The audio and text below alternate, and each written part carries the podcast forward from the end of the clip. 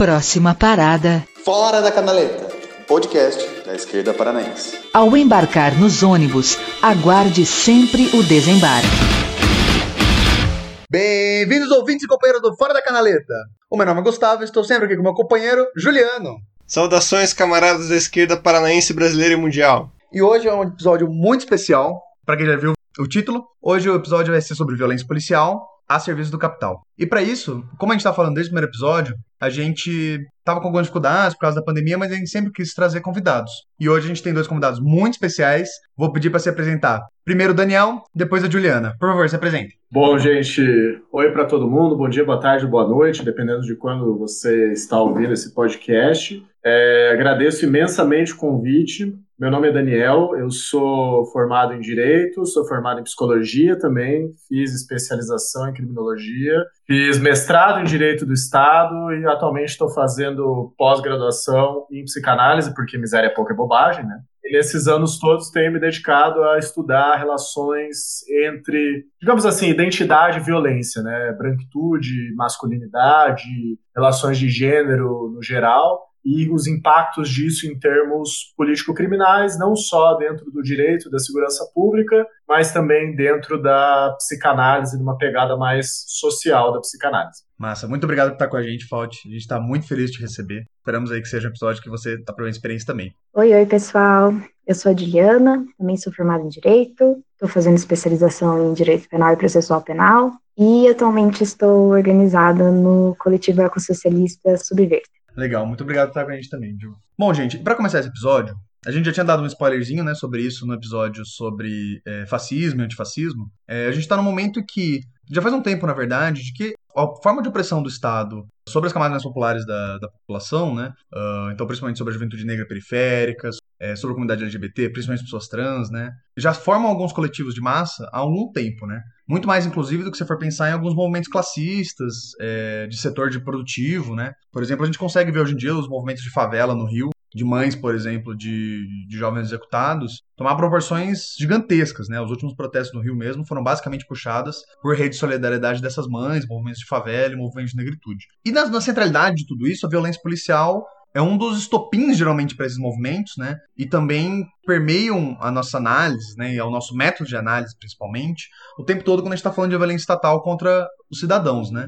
Então, exatamente por isso a gente achou que debater um pouco mais de uma forma com várias faces do que é, né, a violência policial, do que é o próprio aparato policial, como direito penal estrutura para basicamente fazer o capitalismo existir, continuar existindo, né, e reprimir todos os setores que se insurgem contra o capitalismo, a gente achou que exatamente depois de fascismo era importante abordar também violência policial. Exatamente por isso que a gente está com esse episódio e também com esses convidados é, aqui com a gente para trocar uma ideia.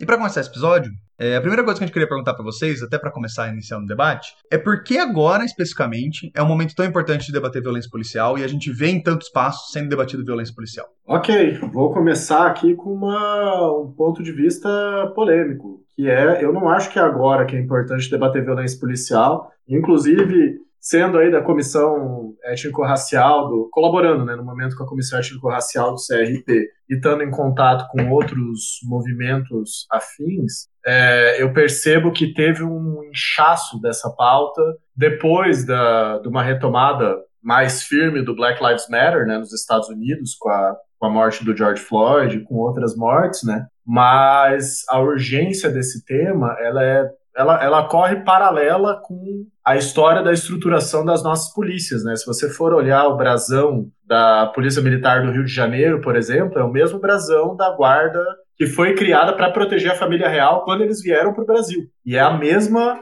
ideia até hoje de proteger alguns em detrimento de outros, né? Uma ideia que é completamente alienígena se a gente está pensando em policiamento dentro de uma democracia, né? Na qual a ideia é trazer, bom, enfim, segurança pública, né? O próprio nome diz, pública. Mas eu acredito também que atualmente a gente tem uma urgência por conta da questão da, da visibilidade dessas violências, né? Querendo ou não, várias, vários incêndios em termos de direitos humanos começaram no Brasil incêndios no sentido literal e no sentido figurado também. E isso faz com que certas coisas que antes seriam vistas com muito choque ganhem um tom de normalidade. Não à toa que os dados de violência policial eles começaram a indicar um crescimento, né? Os números do Disque 100, que é ligado à ouvidoria de direitos humanos, que é o Disque Denúncia para Violações de Direitos Humanos. Dados de violência policial do Disque 100, eles foram retirados né, pelo, pelo governo federal, e isso passa, isso fica porque a gente tem N outros problemas acontecendo. Então, é um momento muito difícil no qual a nossa saúde mental também é muito demandada em se desdobrar nas inúmeras frentes de violações que estão acontecendo, e daí eu já ponho meu apelo para que a gente consiga direcionar os próprios esforços e as próprias pautas. Então, se você é da segurança pública, foco na segurança pública. Se você é da saúde, foco na saúde. Se você não é de nada, mas aí tá aí cuidando das pessoas, simplesmente existindo, foca em simplesmente existir também. Porque eu acho que a urgência desses temas vem justamente dessa desorganização causada na, na base da violência, que é, só para encerrar esse meu comentário do porquê é urgente debater, isso me remete um pouco ao trabalho da Naomi Klein, na obra Doutrina do Choque, que é você criar um estado de desespero para poder implementar coisas absurdas e autoritárias, né? E aí conseguir focar nos temas, fazer iniciativas como essa que vocês estão fazendo, debater um tema de cada vez, se informar, elas são super importantes para a gente não ficar em tudo e em nada ao mesmo tempo. É, nossa, muito massa que você falou, Fauti. Eu acho isso que você trouxe de perspectiva histórica, de que não é só agora o momento de discutir violência policial, sempre foi, porque sempre teve aí, né? É muito importante, né? É, até uma coisa que a gente estava conversando outro dia, né, Juliano? De quanto tem uma perspectiva histórica de um tempo já, inclusive principalmente desde 2013, de como a violência policial influencia na política brasileira, né? Você quer falar um pouquinho disso? Sim, tem muito a ver, né, com isso. É, eu acho que agora, assim, principalmente nesse momento, né, que a gente está vivendo, de crescimento de discursos autoritários na política, né, a extrema-direita ganhando muito espaço, não só no Brasil como no mundo todo, é, as contradições do capitalismo elas começam a ficar mais evidentes. Então, mais ali o tempo todo sendo cutucando, sabe? Como consequência disso, precisa vir né, o aparato do Estado, o poder de repressão que a polícia tem, para manter as coisas como elas são, né, para manter as classes em seus devidos lugares. E tudo isso tem né, um grande sistema assim, de respaldo. Se a gente for pensar, por exemplo, na instituição do direito, né, nas coisas que o direito criou para manter o Estado como ele é, é, a gente vê aí também mecanismos de, de manter essa violência da polícia, por mais que, por mais que as coisas pareçam né, muito, ai, tá dentro da institucionalidade, é, sei lá, tal lei passou no Congresso, que foi eleito pelo povo, então tal lei é legítima. Tudo isso, né, a gente sabe que é uma grande falácia, né, uma grande maneira de, de manter essas violências fingindo que é uma coisa super, super legítima. Um exemplo disso, né, assim, eu consigo lembrar muito bem porque eu trabalho, eu vejo isso no meu trabalho, né, eu estagio no Ministério Público, e é muito difícil comprovar, por exemplo, num curso de inquérito, uma violência policial. Até porque os juízes, assim, de uma maneira muito, muito hegemônica, assim, eles tomam as palavras dos policiais como se elas fossem, como se tivessem presunção de verdade, sempre, porque eles são agentes públicos. Então, o que um agente público fala tem presunção de veracidade, a menos que se prove o contrário. E, digamos assim, como é que uma pessoa que foi, sei lá, torturada pelo policial quando foi presa, ou sofreu alguma violência do tipo, como é que essa pessoa vai conseguir provar que ela foi torturada por um policial? Sei lá, quando deixa algum tipo de lesão no corpo, né, até, digamos que existe uma, uma prova, né, mais robusta, mais consistente. Mas, sei lá, e se não tem isso, ou se, ou se o juiz, sei lá, ele não se convence, não tem muito o que fazer. Então, acho que sim, por todas essas questões, porque existem, porque existem esses respaldos, né, para que a violência policial continue acontecendo, embora a gente veja como ela é absurda, né, é importante discutir isso também, como militantes de esquerda também, né, porque Assim como a, como a polícia reprime muito as, as camadas mais vulneráveis da população, ela também serve, ela também é um importante aparato de repressão das, das organizações de esquerda, né? Se você for pensar que, às vezes, quando a gente sai ou quando a gente se organiza para fazer alguma ação, a gente tem que estar tá sempre pensando em segurança da organização, pensando em não ser fichado, pensando, sei lá, quando tem uma manifestação, em rotas de fuga, sabe? E nos preparar fisicamente para conseguir, sabe, ter algum tipo de resistência física a esse tipo de violência é, é algo foda, né? Ver que, ver que a gente precisa ter esse tipo de preocupação como militante de esquerda. Então, acho que é por aí também. Massa, Dil. Tem uma coisa que vocês dois falaram que me acendeu aqui uma luz. O Fausto falou ali sobre essa ideia de, de segurança pública, que não é de fato pública, né? Sempre foi uma, uma segurança privada aqui no nosso, no nosso mundinho latino-americano. Ele falou sobre essa, essa violência que está sempre aí, que é, é quase essencial dentro da polícia, né? Que a gente tenta criar todos esses aparatos para mascarar, para fingir que não que é, que é legítima, né? Todo o discurso do Estado é o discurso da legitimidade da força, né? E eu não consigo não deixar de, de fazer a abordagem de classe, que é o que eu, que eu consigo falar, né?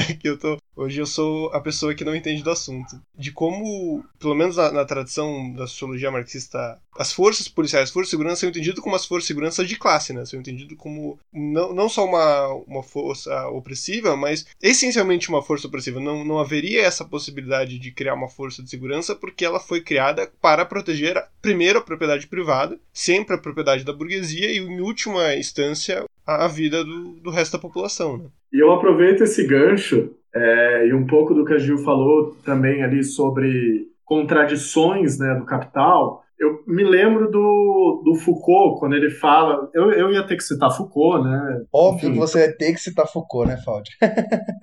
eu assumo o risco de citar Foucault entre marxistas. Foucault não tinha nada contra marxistas e não sou eu que vou ter esse preconceito também. Né? É, até porque não acho que não, não, acho que sejam coisas contraditórias, né? Mas enfim, esse é um debate para outra hora. Mas eu fico pensando, quando Foucault fala da, da instauração do que ele chama de governamentalidade, né? Ele fala de uma racionalidade de polícia, né? Vou arriscar até um alemão aqui, né? Um Polizeiwissenschaft. Né? É, e, e isso significa o quê? Significa que o Estado passa a ter domínio e se interessar por atividades que antes eram deixadas a cargo das pessoas, né? Então, assim, meu, você cuida da sua segurança, esse problema é seu, né? Desde que você não venha aqui violar as coisas do, do soberano e tal, você se vira, cuida da tua fazenda. Se alguém entrar, você passa a foice, né? É, saúde, você que cuida também. Não tem essa. E aí, quando a gente vai ver na formação do Estado, e o direito é uma herança, esse direito, né,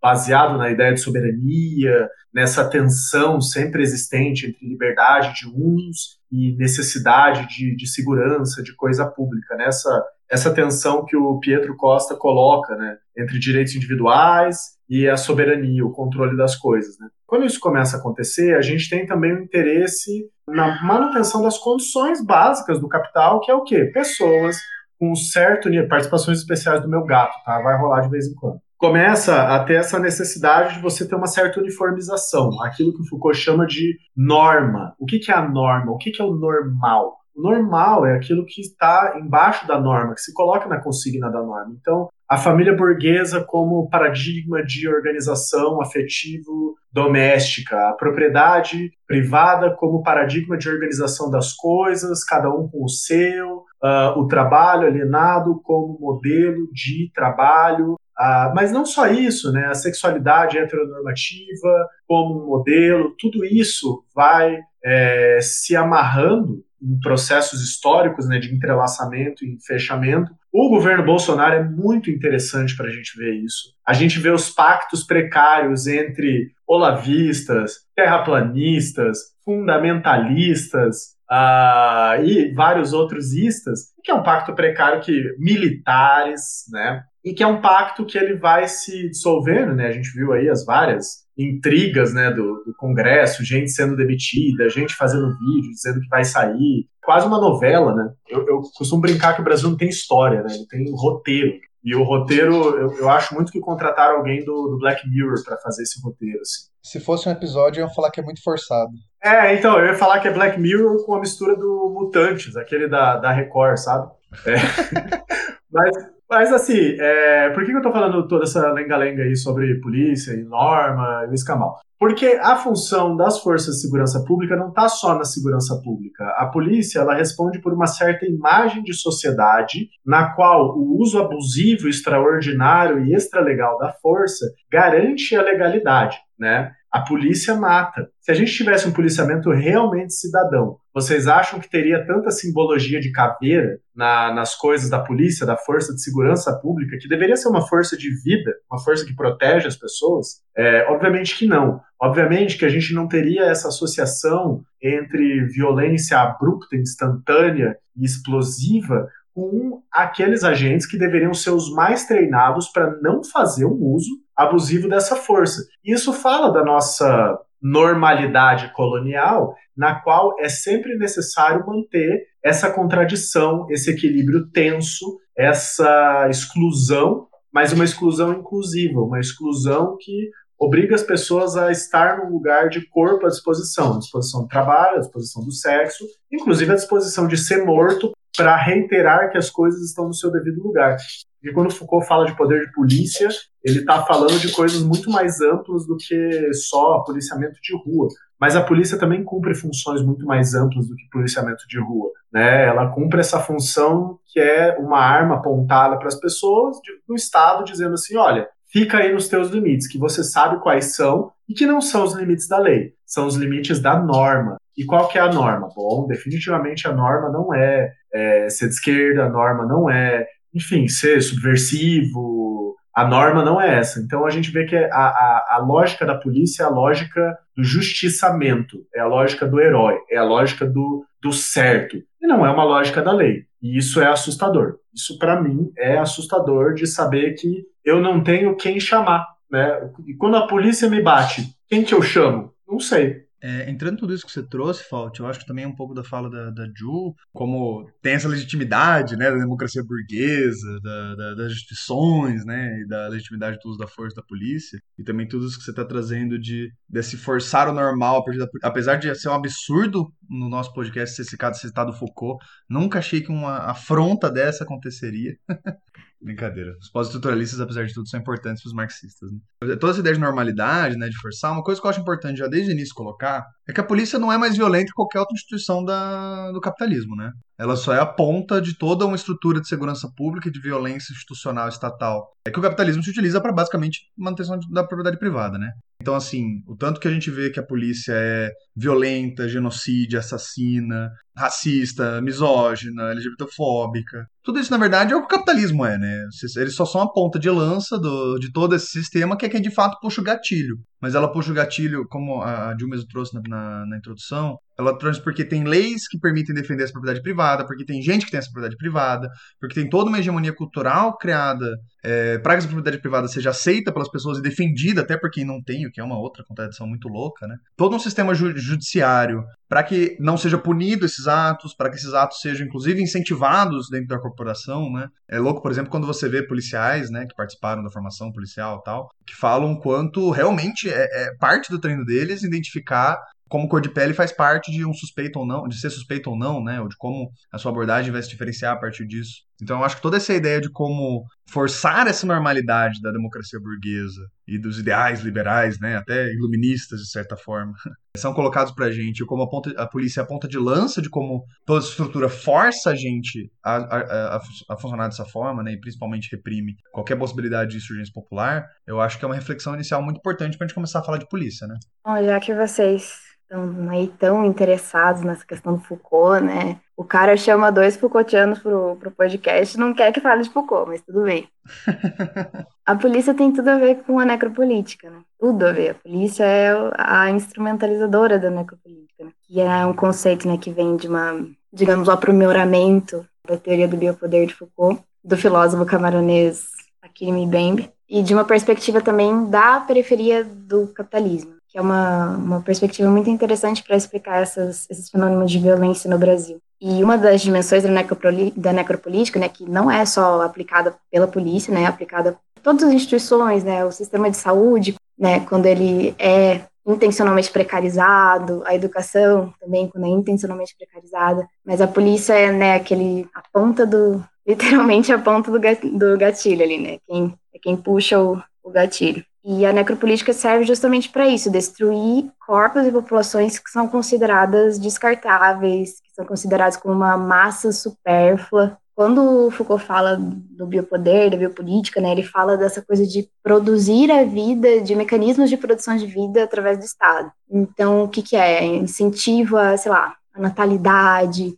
a criação de sistemas de previdência, tudo isso que garante que a vida das pessoas seja melhor, mais proveitosa, para que elas trabalhem, para que elas produzam riquezas, né? O Mibem fala que a necropolítica ela é já uma fase de desenvolvimento da sociedade em que tem tanta gente ali que é desnecessária, que não é essencial, que, que tá sobrando, assim mesmo. Por exemplo, pessoas desempregadas, que, que não servem, né, para, digamos assim, de uma perspectiva marxista, né, que não servem para garantir os lucros da, da burguesia. É, então, a solução é realmente matar essas pessoas, produzir, fazer um gerenciamento ali social a partir da morte, não a partir da vida, né? Como Foucault dizia, teoria do biopoder. E essas pessoas são justamente essas, essas populações que estão expulsas do arranjo socioeconômico, né? Que estão nas periferias das grandes cidades, né? Não tem, não tem acesso aos, aos bens mais básicos, né? De sobrevivência. Então, assim, eu reitero aquilo que eu já falei, de que a polícia ela não é o único,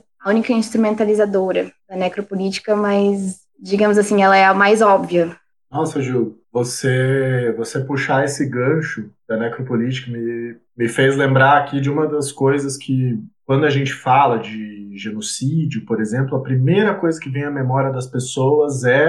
O que, que vem à memória de vocês quando eu falo genocídio? Valendo. Uh, genocídio de juventude negra? Holocausto? Você diz uma perspectiva mais histórica, assim, tipo, genocídio, ai, sei lá, sei lá, judeus na, na Segunda Guerra Mundial, isso? Isso, Desses isso, discursos exatamente. mais tipo, ai, olha só como eles sofreram. E tipo, uau, eles são os grandes mártires da história, tipo, como se não tivesse um monte de gente morrendo agora. E tipo, as pessoas olham para isso como se fosse algo normal, assim, é bem normalizado. Não que, né, não que não seja horrível o que aconteceu na Segunda Guerra, mas tem, né, a construção, tem a construção das, da, dessa narrativa de vítima, né? Isso, e da vítima como um igual, né? É, essa, essa questão aí do ser matável, no final do Em Defesa da Sociedade, Foucault fala do racismo de Estado, que falando de biopolítica, né? Ele fala assim, bom, eu tenho que promover a vida, mas vida não é um conceito natural, vida é um conceito histórico, social. Então, se vida para mim é família burguesa, se vida para mim é mulher tendo filho e homem trabalhando, se vida para mim são as tradições de uma determinada cultura, e aqui a gente está falando de cultura europeia, né? Porque não é uma cultura, a gente está falando de branquitude, é, mas se vida para mim é o modo de vida da branquitude, então eu preciso defender a sociedade, daí o nome da, da obra do Foucault, né, em defesa da sociedade, ou traduzindo do francês, o Il faut défendre la société, que é deve-se defender a sociedade, de que a sociedade precisa ser defendida dos seus inimigos. Né? E quem são os inimigos da sociedade? Bom, aqueles que ameaçam esse modo de sociedade, esse tipo de vida. No Políticas de Inimizade, que também é do, do Mbembe, ele vai falar desse teatro macabro de matar, mas não uma morte que é que tem funeral, que tem comoção, que tem memória,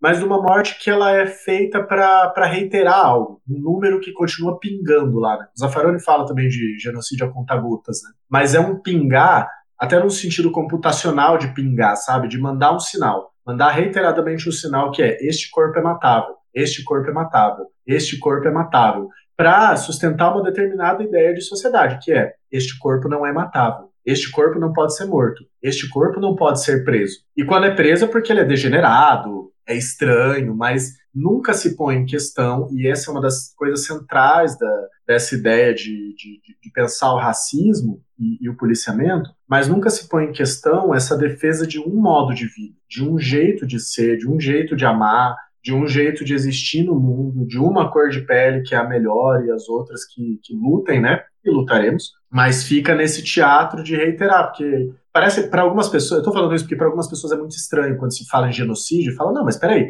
ninguém tá botando as pessoas negras em campos de concentração, botando elas na câmara de gás, isso é um exagero, né? Tudo bem, primeiro ponto, estuda a história do colonialismo na África e veja quantos genocídios nesse modelo aí de reunir e matar existiram. Segundo ponto, o genocídio ele não precisa ter uma, uma ideia total de eliminação. Ele só precisa representar determinada população como eliminável e, a partir daí, comunicar isso constantemente. Seja dando menos anestesia para mulheres negras quando elas estão em trabalho de parto, seja você é, matando jovens negros por qualquer coisa, tirou o celular do bolso, estava ali na rua, não importa.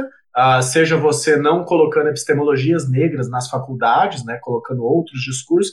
Então, o genocídio ele tem essa coisa de o outro está incluído e excluído. Ele é matável, mas ele está dentro do sistema como pessoa não pessoa.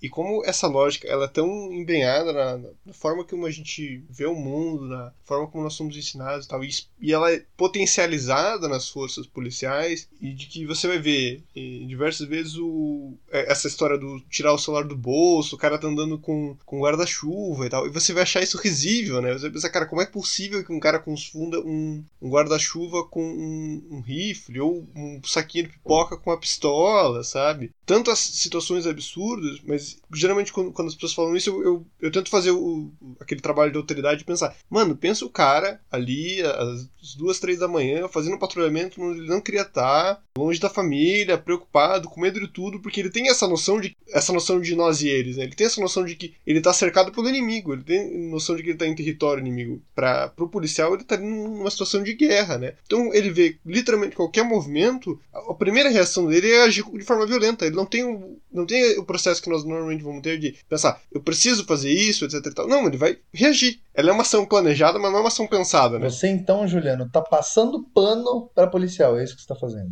Eu tô dizendo que se for pra gente resolver os problemas da sociedade, a gente não pode simplesmente eliminar o outro lado. Isso se a gente pode dizer que os policiais são o outro lado. Acho que o outro lado tá um pouco mais acima na hierarquia. Eu, eu acho que você pegou num ponto muito importante que eu vou querer entrar, Ju. Eu acho que vocês já estão desenhando toda essa ideia de as vidas que importam, as vidas que não importam, né? O que é matável o que não, não é matável. Eu queria começar a entrar, é, até porque, assim, a gente, querendo ou não, na faculdade de Direito, tem acesso a alguns debates, a alguns termos, né? Que eu acho que a gente desenvolve mal. Uh, não sei se um de vocês dois queria dar uma desenvolvida, assim, o que, que é esse direito direito do inimigo, né? O que, que é esse inimigo para o direito? É, tem até o, o, o, termo, né, no direito, que é o direito penal do inimigo, que é, um, é uma das teorias que a gente tem é, dentro do, do estudo do direito penal, né? Vocês querem dar uma desenvolvida nisso? isso, eu acho que seria legal. É, eu posso falar um pouquinho, assim, mas aí sempre aberta a complementações. O direito penal do inimigo, ele é uma teoria, assim, que literalmente é isso, você, existem os cidadãos, merecem ser tratados como cidadãos, que têm direitos, que têm garantias, e existe um inimigo, que não tem garantia, que ele é aquilo que pode ser pior para determinada sociedade. É, então, por exemplo, quando a gente pensa em guerra ao terror nos Estados Unidos, por exemplo, o terrorista, né, ele é o inimigo. O terrorista é o cara que, assim, é o cara que, que você pode torturar, porque por mais que você tor esteja torturando uma pessoa, o, o benefício que você extrai dessa tortura, digamos, pro, pro meio social, assim, é muito maior. Então, dá para fazer essa concessão, digamos. Tem gente, eu já, já li alguns trabalhos, assim, que falam que aqui no Brasil, nesses últimos anos, o corrupto foi o inimigo, né? Essa sensação assim de, ai, de luta contra a corrupção inflamada pela Lava Jato, por todo esse espetáculo midiático que se criou em cima desses temas. Também foi criada essa figura de inimigo, né? Assim, na minha prática porém, se digamos assim, trabalhando com direito, vendo o processo o dia todo, assim, você claramente vê que o, o inimigo também, assim, é o traficante. Porque, assim, como eu já disse, existe, sei lá, existe a garantia para os cidadãos, assim, né? Todo mundo igual, todo mundo tem os mesmos direitos, né? Mas não é bem assim quando, quando se trata de tráfico de drogas, assim, as penas são, são bastante altas, assim, e sempre você vê algum dispositivo ali na lei para sabe, para dar alguma piorada na situação daquele cara. É, o, crime, o crime de tráfico é equiparado a hediondo, então você não progride de regime no mesmo tempo que você progrediria nos crimes que não são hediondos. Toda uma série de coisas, assim, que, por mais que, assim, digamos, lá na teoria do direito penal do inimigo não, não se encaixaria nos termos em que foi, nos exatos termos em que foi teorizado, para quem está vendo, para quem está trabalhando e pensando criticamente sobre essas coisas, é, é uma coisa muito óbvia, sabe? Muito evidente que, que existem determinadas coisas que, que você pode né, fazer e que te colocam nessa, nesse lugar do inimigo. É, Ju, aí esse ponto aí que você tocou de estabelecimento de inimigos, porque isso não está na lei, né? A, existe uma discussão lá na Alemanha e tal. O Gunther Jacobs que é um dos propositores do direito penal do inimigo, que ele fala assim: não, terrorista a gente não negocia. Terrorista tem que ser um outro direito penal, valendo tortura, valendo qualquer coisa. E claro, ele é uma figura pouco. Ele é, ele é celebrado por alguns, né? No pós 11 de setembro ele foi muito celebrado, né? De falar, olha, um terrorista não pode ter garantias processuais, porque se tiver uma bomba e você tiver que torturar ele para descobrir onde está a bomba, você torturaria ou não, né? É uma coisa meio enfim, sempre os exemplos meio estapafúrdios, né? É, que existe, existe, mas é o 0,000001 das preocupações de direito penal cotidiano. Mas quando a gente está falando de, de inimigo, a gente está falando justamente desse sujeito que fica fora dessas garantias. O Luiz Vacan tem uma imagem muito legal, que é a do Estado Centauro, ou seja, um Estado que da cintura para cima ele é uma pessoa, né, um homem, que fala, que fala das leis, que conhece as garantias, e da cintura para baixo ele é um animal que pisoteia, que caga, que, que, que atropela, e que não tem compromisso nenhum com a. Aliás, tem muito compromisso com a metade de cima para operacionalizar isso, né? E a gente vê que isso se reflete no, no funcionamento da, da, da, segurança pública, né? É só você pensar, pegar estatísticas, por exemplo, de crimes, né? Quais são os crimes mais cometidos? Não são os crimes pelos quais as pessoas estão mais presas, né? Os crimes mais cometidos têm a ver com, sei lá, meu, pirataria, crimes ambientais, algumas coisas aí que todo mundo dirige bêbado, mas por que, que as pessoas são mais encarceradas? Crimes patrimoniais e tráfico de drogas. Né? E tráfico de drogas como uma coisa completamente moral. É, é, desculpa, gente, eu vou falando, vai abrindo caixinhas na minha cabeça também, né? Mas eu acho importante citar que essa questão do tráfico, ela é a desculpa contemporânea para o exercício arbitrário do poder policial. De um ponto de vista científico, psicológico, técnico, é, o álcool é tão perigoso quanto, ou até mais perigoso que muitas das drogas tornadas ilícitas. Né? Muitos dos medicamentos é, farmacológicos disponíveis e a forma como eles são prescritos é mil vezes mais problemática, um ponto de vista neuroquímico, do que, sei lá, meu, um alqueire de maconha, entendeu? Mas ainda assim, o policiamento ele está centrado no quê? Drogas, né? Tanto que é, eu não lembro em qual qual evento que foi isso. Mas o pessoal falou: ó, você tá, tendo, tá vendo uma ocorrência de violência doméstica acontecer? Das duas, uma. Ou fala que tá rolando tráfico naquela casa, ou grita que tá rolando incêndio. Porque se você ligar e falar que é violência doméstica, ninguém vai. A polícia está mais preocupada com droga do que com violência doméstica. É, e aí, só para emendar na fala do, do Juliano, né, de falar, pensar no policial, sim, ele é um mecanismo numa engrenagem. Isso não tira a agência do, da pessoa, Existem muitos policiais críticos, existem policiais antifascistas, por exemplo, né, o Orlando Zacconi, que é delegado, ele tem toda uma mobilização política em torno disso, mas a, for, a formatação da corporação é no sentido de ser uma máquina de morte, não uma máquina de, de garantias processuais. Você quer fazer um teste? Pega, pega um momento que a polícia está fazendo uma abordagem, chega lá perto e começa a questionar a legalidade da abordagem. Eu já fiz isso. E, enfim, tive que fugir depois, ainda bem que deu certo. Mas questiona essa abordagem. Fala assim, ah, mas é, mas você pode revistar? Qual foi a fundada suspeita para o senhor revistar essa pessoa?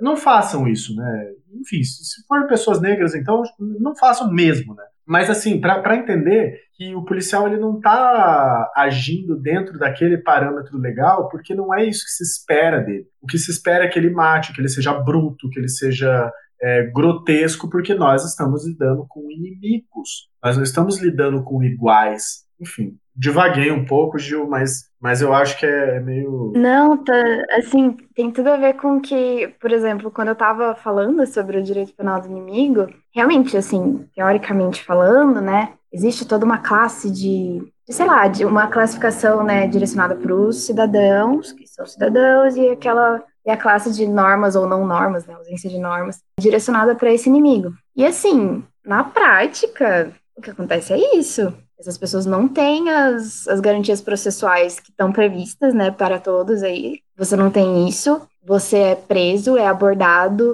com justificativas estapafúrdias, eles decretam sua prisão preventiva porque você é uma ameaça à garantia da ordem pública, que é uma coisa que ninguém sabe direito que é, mas ela existe e garante que a maioria das pessoas estejam presas aí preventivamente. Então, assim, por mais que não seja né, naquela, naqueles moldes, sei lá, da, da teoria do Jacobs, realmente essas pessoas aí estão nessa, nesse lugar do inimigo porque, porque elas não têm acesso a essas garantias, né, que, sei lá, que estão na lei, né, estão ali, que deveriam ser né, usadas para todo mundo. Ô, ô Gil, você comentaria um pouco mais sobre essa questão da ordem pública? Porque eu acho que ela é uma coisa central para a gente pensar segurança pública, né? Ela que é a ordem pública e o resguardo da ordem pública, que é colocado como motivo de muitas prisões preventivas. O que, que é isso? A ciência já conseguiu descobrir o que é ordem pública?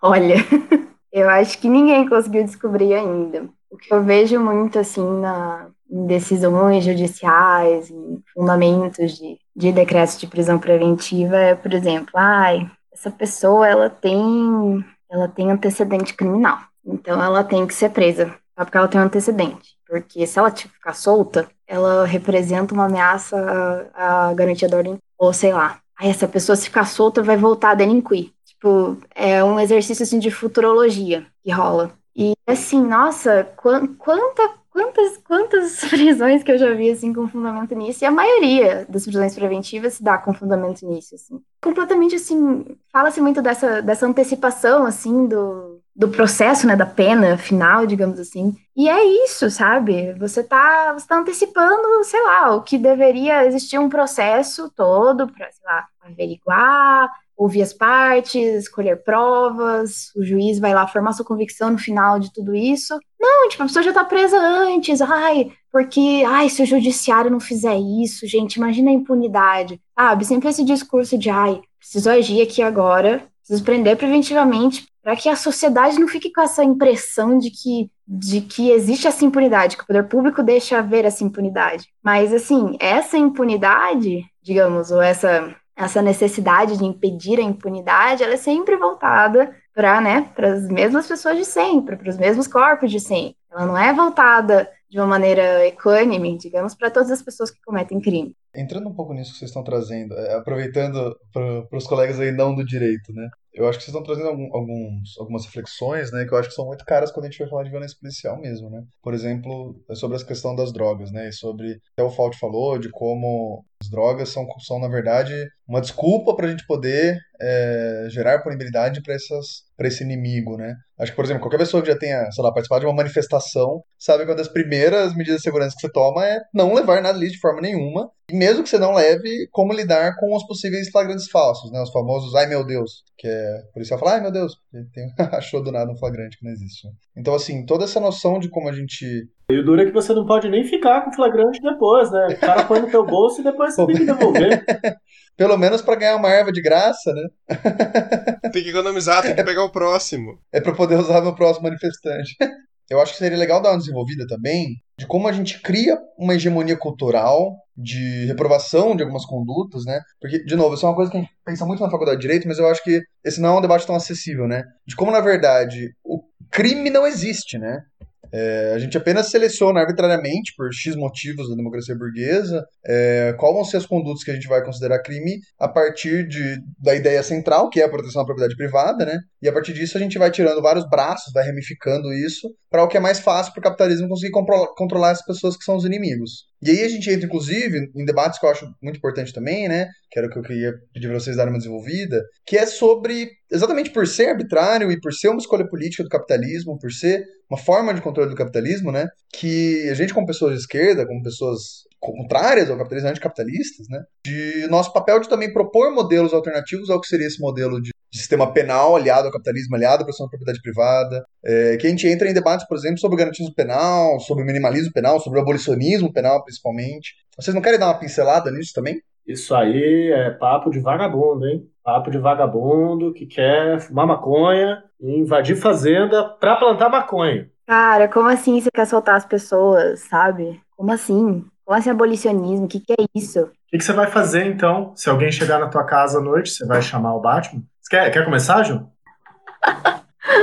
Mas os estupradores, os assassinos? O que a gente vai fazer com eles? Ai, gente, piadas à parte, assim, é, é que é muito foda.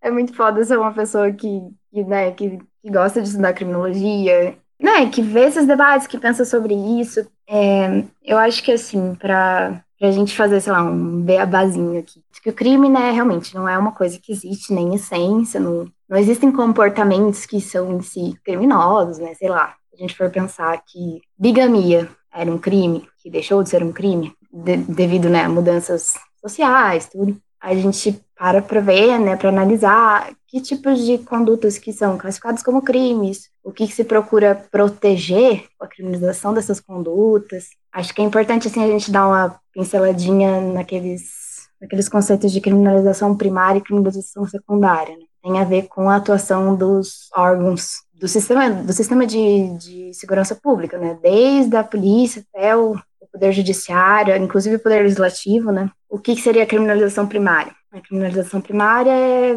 justamente a definição dessas condutas que vão ser classificadas como crimes. Então, assim, temos ali um código penal, é o decreto-lei, sei lá o que, de 1948, 40, não lembro. Mas, assim, foi uma norma, né, dada à sociedade pelo Congresso Nacional, que representa a sociedade em toda a sua, toda a sua diversidade de forma. Uhum. Esse Congresso, né, ele tem a, a prerrogativa, né, de prever quais condutas vão ser consideradas crimes e as penas correspondentes a esses crimes. Então, né, esse é o processo de criminalização primária. Definir o que é crime, colocar isso na lei e falar, ó, isso aqui é crime, as pessoas devem saber que isso aqui é crime porque isso aqui está codificado.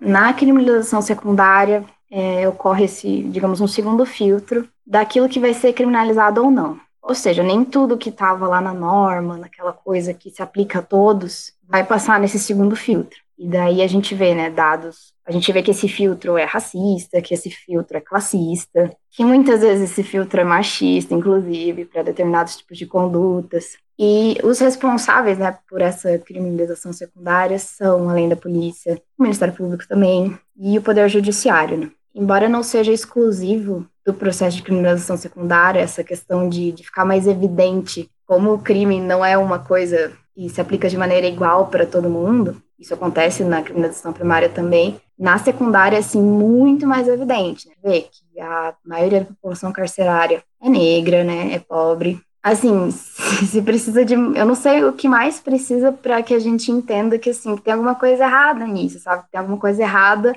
nessa maneira como a gente lida com o crime na nossa sociedade. E esse erro, essa coisa que, tá, que não tá certa, tem uma razão de ser, né? Que é manter as coisas do jeito que elas são. É, eu te ouvindo aí falar da criminalização primária e secundária, que é um beabá da, da criminologia, né? Isso que dói, né? Porque você vê que umas coisas muito básicas da criminologia já já servem para complexificar a questão, né? Quer dizer, por que, que essas teorias surgem para falar de criminalização? Porque o que tinha antes na criminologia era falar do criminoso, né? E, e aí, cara, se você fez direito e psicologia e você fala, faz a desgraça de falar isso num bar ou num churrasco, as pessoas vêm falar, ah, então você estuda os psicopatas, o que leva uma pessoa a cometer crimes.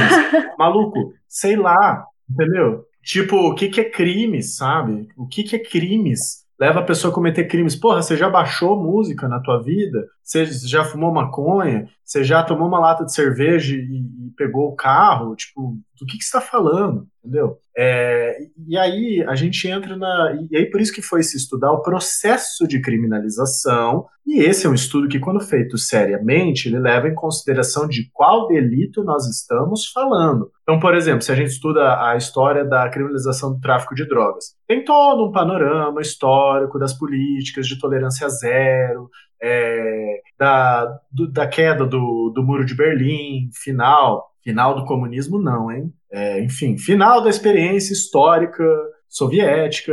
E aí a necessidade de um novo inimigo, né? Então agora, ah, eu não tenho mais os comunistas. Hein? Em quem que eu vou culpar? Ah, vou, vou. Tráfico de drogas, né? E esses discursos emergem porque a própria branquitude precisa é, projetar para fora traços, condutas, coisas de si para gerar essa, essa perseguição. Isso não sou eu que estou falando, tá? Isso é o Fanon que fala, Franz Fanon, psiquiatra, é, negro, psiquiatra e psicanalista, né? ele vai falar que a construção da branquitude como identidade, tá? E, gente, eu não tô, não tô patologizando pessoas brancas, tá? Por favor, não tô dizendo que pessoas brancas são mentalmente degeneradas por uma questão genética. Mas eu tô falando que a construção da identidade branca enquanto identidade histórica tem a ver com jogar para fora de si aquilo que eu não, com o que eu não me identifico. A gente chama isso de, de cisão, né, o sujeito fala assim: ah, o negro é violento porque o branco é racional e pacífico a mulher negra é sexual ou é boa para o trabalho, porque a mulher branca é frágil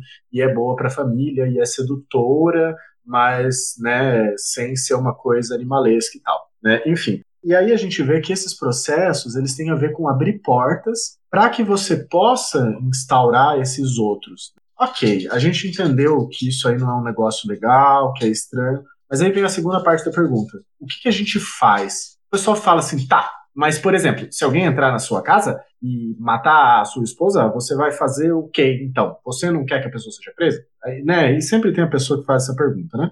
E daí eu fico pensando assim, cara, qualquer crime, qualquer crime não, qualquer violação de direito exige uma solução complexa, de pensar suas determinações, de pensar o que que leva aquilo. Primeiro, isso deveria ser crime? É, drogas não deveriam ser criminalizadas. Ponto, acabou. Não se deveria criminalizar substâncias que não representam um real risco, um real risco para a coletividade. Então, por exemplo, faz sentido criminalizar é, alguns defensivos agrícolas que são inclusive promovidos pelo governo? Faz sentido proibi-los? Porra, faz, porque benefício nenhum traz, além de envenenar a galera, né? E só serve para você conseguir rapar a Mata Atlântica e plantar soja. É para isso que serve, para mais nada. Agora, maconha, ah, qual que é o risco para a segurança pública, saúde pública? Que o bem do tráfico de drogas é saúde pública, tá? Não é saúde individual. Divaguei aqui. Mas a questão, eu estou falando isso para dizer o seguinte: que política pública, política criminal e política penal não são a mesma coisa. E quando o Estado quer se desincumbir de fazer alguma coisa,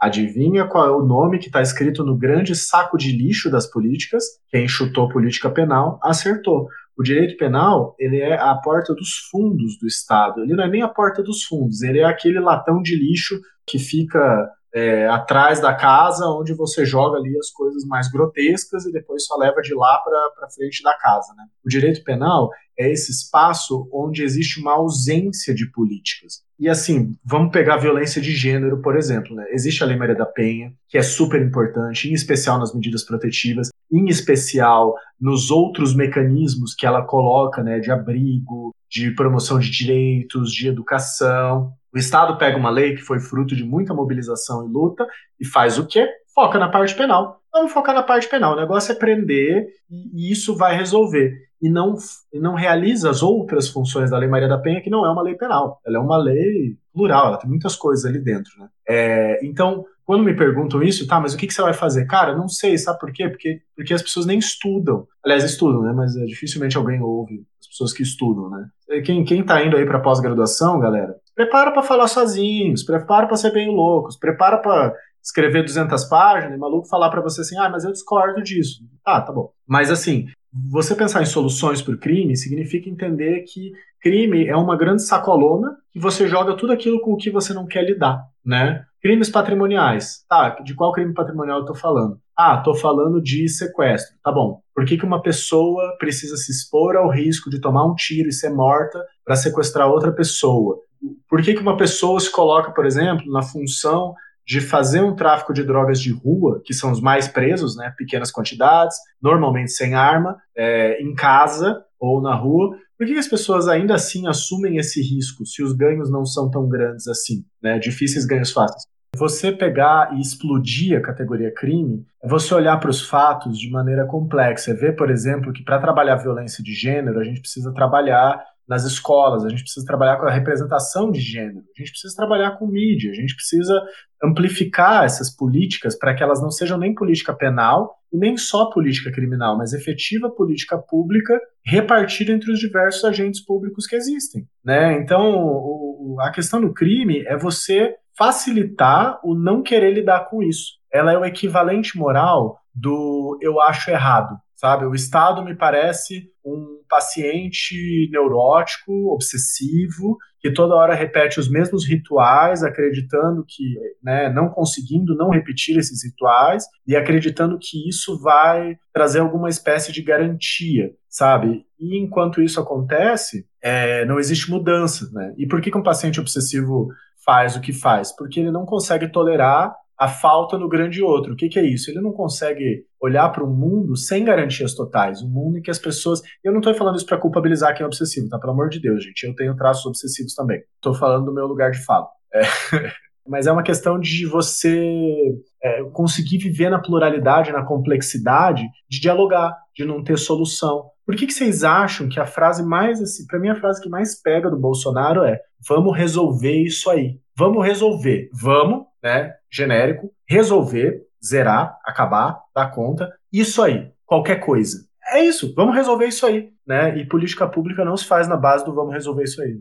Tudo isso que vocês estão trazendo agora e todas essas iscas aí que eu fui jogando, era exatamente para essa ideia que vocês dois colocaram, assim, de, de primeiro, de como o direito é arbitrário, né? E ele é parte de uma hegemonia cultural construída com um objetivo, né? Ele é teleológico, né? Ele é para controle, ele é para controle territorial, ele é para controle de corpos, ele é para manutenção da propriedade privada, né? E do quanto também, é, acho que principalmente esse, esse final da sua fala, eu acho muito importante, Faldi, sobre como o direito penal é o não lidar com as coisas, né? O capitalismo não quer lidar, é o que ele quer encarcerar, é o que, é o que ele quer sumir, é o que ele quer deixar de ser um problema, né? Até tem outros autores, a própria Angela Davis, aqui no Brasil tem o, o Jorei Cirino também, né? Eles trazem algumas outras concepções de como é utilizado o sistema penal, né? Por exemplo, no, como manutenção de um exército de reserva permanente, né? Que eu acho inclusive, para nós marxistas, eu acho que é um, uma análise muito importante do quanto você encarcerar uma população, uma parte da população é importante para manter um desemprego estrutural permanente, a partir disso poder controlar o preço do, do trabalho, né? Inclusive com o encarceramento. Mas aí eu queria pegar esse gancho também de, de política pública para voltar um pouco para falar de polícia, né? Dentro de tudo isso que a gente já está falando, de a criação de um inimigo, de quanto os crimes patrimoniais são que de fato encarceram, né? Junto com o tráfico de drogas, então junto com a questão moral, né? Enquanto, sei lá, crime ambiental, dirigir bêbado, sei lá, desvio de dinheiro, todas as coisas, na verdade, não são punidos de fato. Como isso é passado para a ponta de lança que é a polícia, né? Então a gente tem, acho que dá um panorama que é importante. Uma polícia, como o Brasil ainda como um estado federalista, né? Tem as polícias estaduais. A gente já tem, em primeiro momento aí, a primeira aberração, que são as polícias estaduais separadas em polícia civil e polícia militar. Acho que polícia militar já é em si só um problema, né? A gente está utilizando militares, não, ou seja, não cidadãos civis, né? Como, como, um combate mesmo, como se fosse um inimigo externo, só que interno ao país, né? Praticamente uma guerra civil, só que só com um dos lados matando. E com não ciclo, ciclo completo, né? Porque a partir do momento que você tem uma polícia investigativa é, e uma polícia que seria uma polícia ostensiva para, em teoria, né, uh, você evitar os crimes de acontecerem, você já tem aí um, um, duas organizações que não se conversam, inclusive o primeiro é, órgão de, de, que realmente conseguiu em algum nível ter algum diálogo entre as polícias foi feito só em 2019, em 2017 no governo Temer. E mesmo assim, obviamente, com todas as precariedades, tanto que não resolveu nenhum dos problemas de comunicação ou diminuição de violência, enfim. Então, o primeiro problema que a gente tem na nossa polícia é essa estadualização Uh, sem um ciclo completo, né? Então a gente tem um órgão que tenta prevenir crimes, que não passa informações para o órgão que investiga crimes, e todo um processo de policiais que são feitos só para reprimir, policiais que são, na teoria, só feitos para investigar.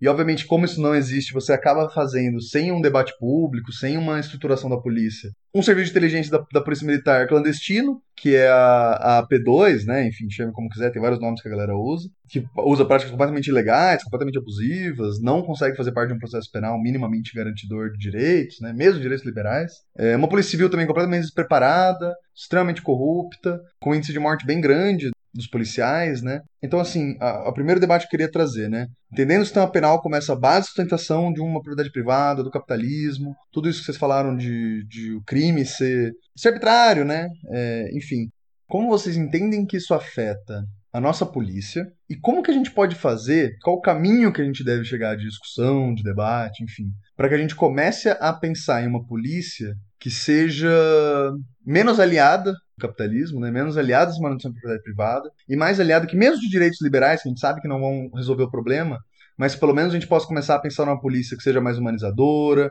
que defenda a vida, é, que não seja só baseada em, como vocês falaram, em prender tráfico de drogas. Como vocês acham que todo esse sistema vai chegando na polícia e como que a gente pode lidar com isso?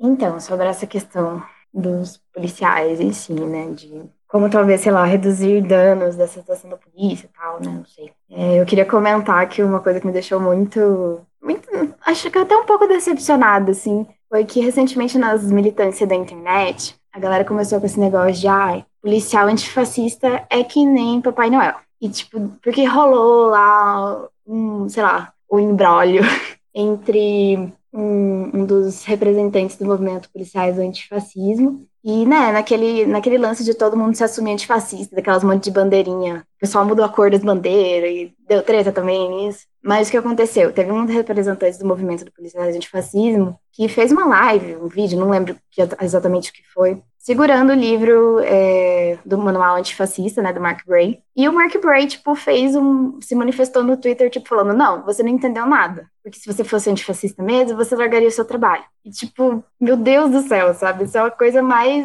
antidialética que existe. Você, tipo, olhar para uma pessoa que depende do próprio trabalho para sobreviver e falar para ela, não, se você é mesmo antifascista, você vai largar esse seu trabalho. Sabe, absurdo. Deixa eu aproveitar de te pegar um gancho para depois poder desenvolver isso, porque você me lembrou de uma coisa importante. A esquerda, no geral, esquece que policial também é classe trabalhadora. Inclusive, uma das classes trabalhadoras mais é, oprimidas que a gente tem no país. É uma classe que, em grande parte, recebe muito mal, apesar de ser a polícia que mais mata no mundo, também é a polícia que mais morre no mundo quase nunca tem possibilidade de se sindicalizar, inclusive foram proibidos em várias decisões judiciais repetidas, os policiais militares não podem mesmo ser militares, e os policiais civis também foram impedidos. Teve inclusive durante um tempo que as próprias associações de policiais foram, a partir de uma decisão lá do, lá do, do, do Ceará, começaram a ser impedidos também de fazer associações. É uma classe que tem uma participação política extremamente restrita, que inclusive acaba empurrando eles para quando eles vão para reserva, essa simbiose bizarra com os, com os partidos de direita, religiosa, principalmente, né? Extrema direita religiosa.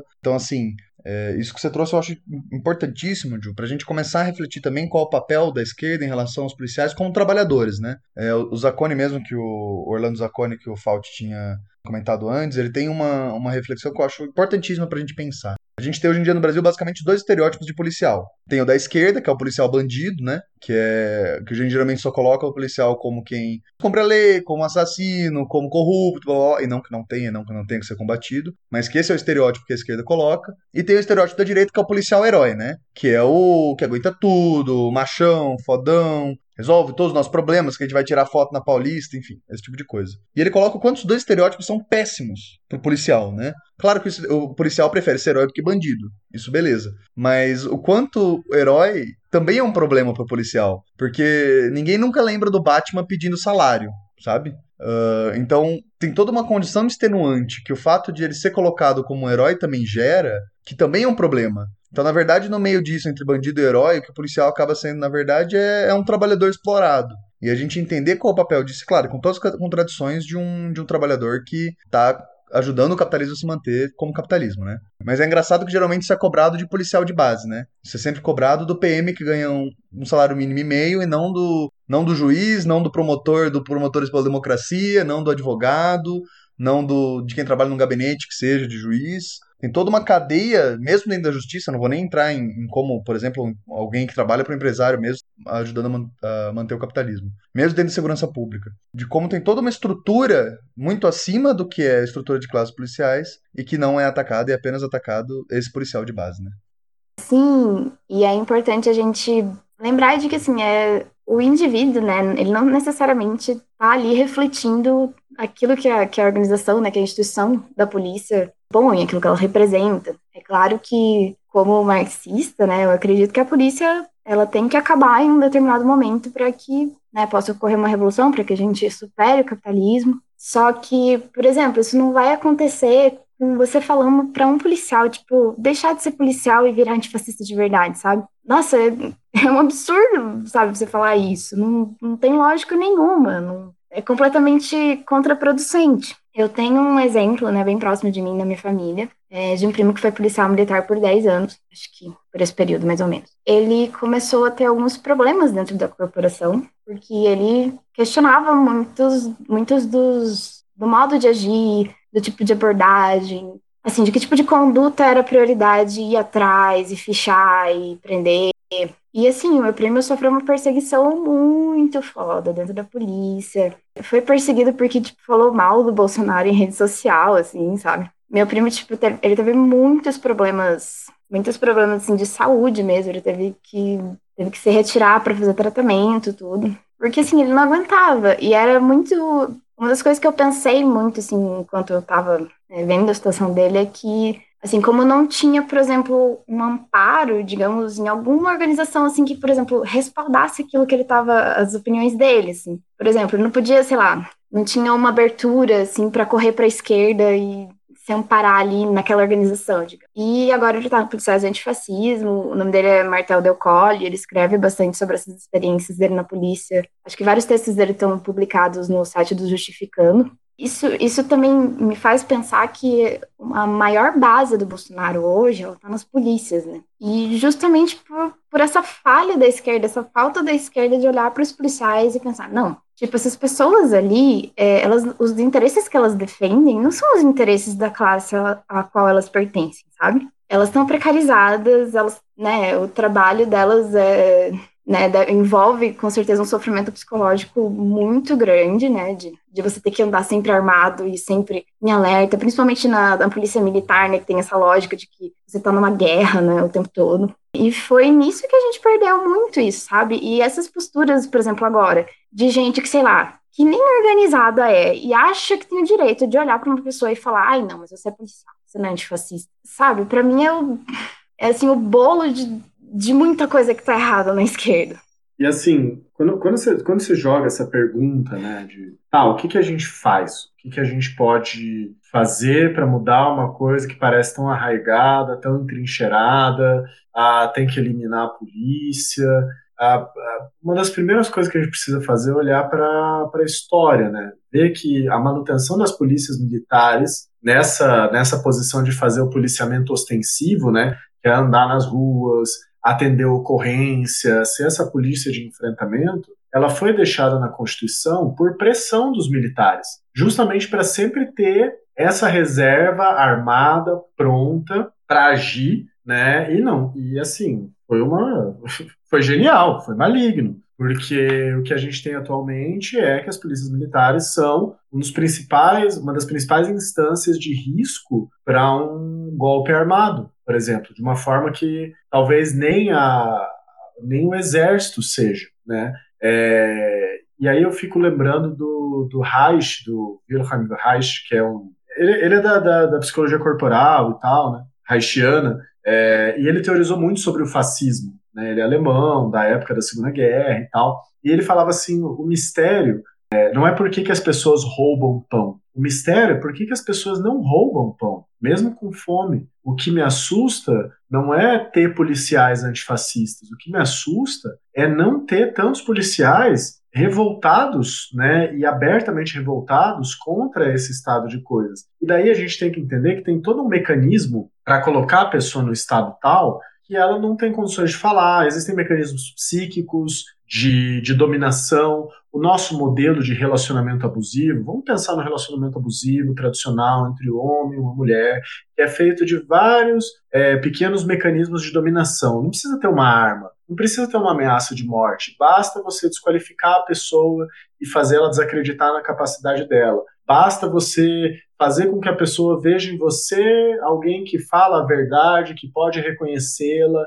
A formação policial, principalmente militar, ela tem muitas semelhanças com o um relacionamento abusivo, uma forma de você subjugar uma pessoa, tirando várias e várias e várias camadas de subjetividade, até que ela aceita aquilo. E não é que ela é, é totalmente alienada, né? Muitas pessoas que vivem relacionamentos abusivos têm noção disso, mas ainda assim algo do desejo foi capturado. Houve uma captura também, né? E daí, Gil, eu achei super importante isso aí que você falou, de olhar só para o policial e falar ah, só o policial que o pessoal fala, nah, não, a polícia então não, não é antifascista, porque policial antifascista é tipo Papai Noel, e esquece que, por exemplo, todo mundo que trabalha no sistema de justiça, todo mundo, mas principalmente quem trabalha no sistema criminal, também está reforçando o fascismo. Ah, mas eu faço despachos mais críticos. É... Beleza, mas você faz despacho crítico para quê? Para penas de prisão? Você sabe que o sistema carcerário não funciona? Você sabe que as pessoas são postas lá só para serem torturadas, que isso não vai ter nenhum ganho subjetivo, elas não vão ser ressocializadas,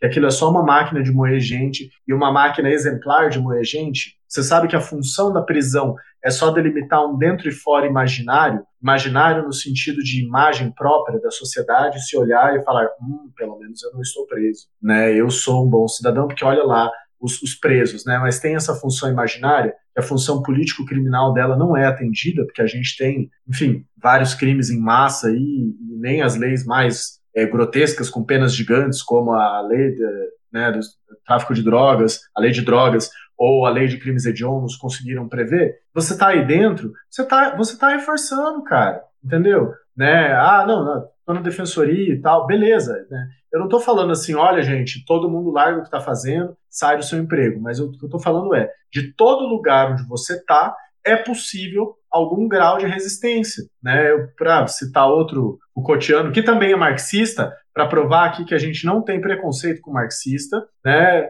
eu quero citar o, o Deleuze Guattari. Deleuze Guattari é tipo o Sandy Júnior, né? é uma pessoa só. Né? Eu quero citar o Deleuze Guattari quando eles falam que todo devir, todo devir, toda forma de existência e resistência, ela é minoritária, ela não é grandiosa, ela pode estar até ligada a um projeto de sociedade, anticapitalista e tal, né? Mas ela é minoritária no sentido de que ela precisa ser construída a partir do seu lugar no mundo, do seu ponto de inflexão no mundo inclusive tolerando né, as contradições inerentes a todo esse processo. Cara, é super contraditório, entendeu? A gente está ali na universidade pública, a, a gente está, né? Eu faz. não vou falar quanto tempo faz, faz oito anos que eu me formei, né? vocês são, são mais jovens. Mas assim, universidade pública, que é um espaço elitizado, que é XYZ, que não dá para você falar tudo em todas as aulas, porque você precisa passar de ano, né, em que você precisa publicar, etc, etc. Mas você está ali ao mesmo tempo fazendo resistência, você está na polícia, mas ao mesmo tempo você está, de alguma forma, buscando um agir ético. Inclusive, eu quero pontuar isso sobre a, a solução não tem solução num ponto de vista individual. Claro, desmilitarizar a polícia é urgente. Urgente para que dentro da própria polícia possa haver organização e resistência no sentido de melhorar o serviço. Denunciar corrupção, denunciar abusos, é, denunciar mau uso do aparato público. Né? Isso é necessário, mas para isso precisa ter uma, uma certa ordem de organização em que as pessoas não sejam presas por descumprir uma ordem, né? Porque é o que acontece na PM atualmente. Então, quando a gente fala de desmilitarizar, a gente está falando de dar mais garantias e proteção, inclusive, para o policial,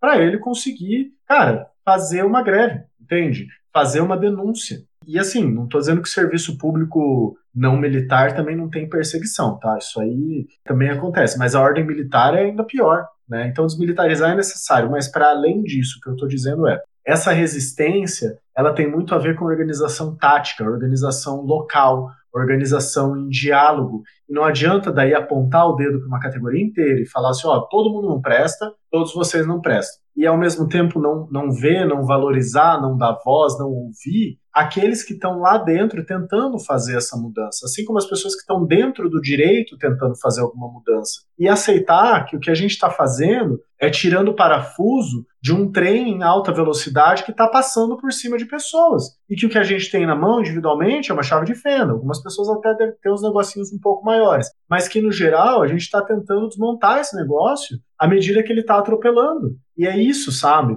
Então, é, me toca muito, Gil, quando você fala desse tipo de, de desconsideração de formas mais difíceis, mais institucionalizadas, mais presas de militância, essa militância que não pode sair na rua, gritar, falar, descarregar e voltar para casa, mas essa militância que tem a ver com, com sobrevivência, que às vezes nem é por escolha, é por sobrevivência subjetiva, que para mim, e aí finalizando minha fala falando sobre o papel da esquerda, para mim é, é, o importante é conseguir estabelecer esses diálogos, trocar e principalmente ver quais são as necessidades concretas. Necessidades concretas, por exemplo, vamos falar sobre desigualdade de gênero dentro da polícia e, e o que as policiais mulheres passam. Né? Vamos falar sobre racismo dentro da corporação. Vamos falar sobre sofrimento mental. A polícia, no ano de 2008, teve mais mortes por suicídio do que por homicídio em horário de serviço. Ou seja, é mais perigoso para um policial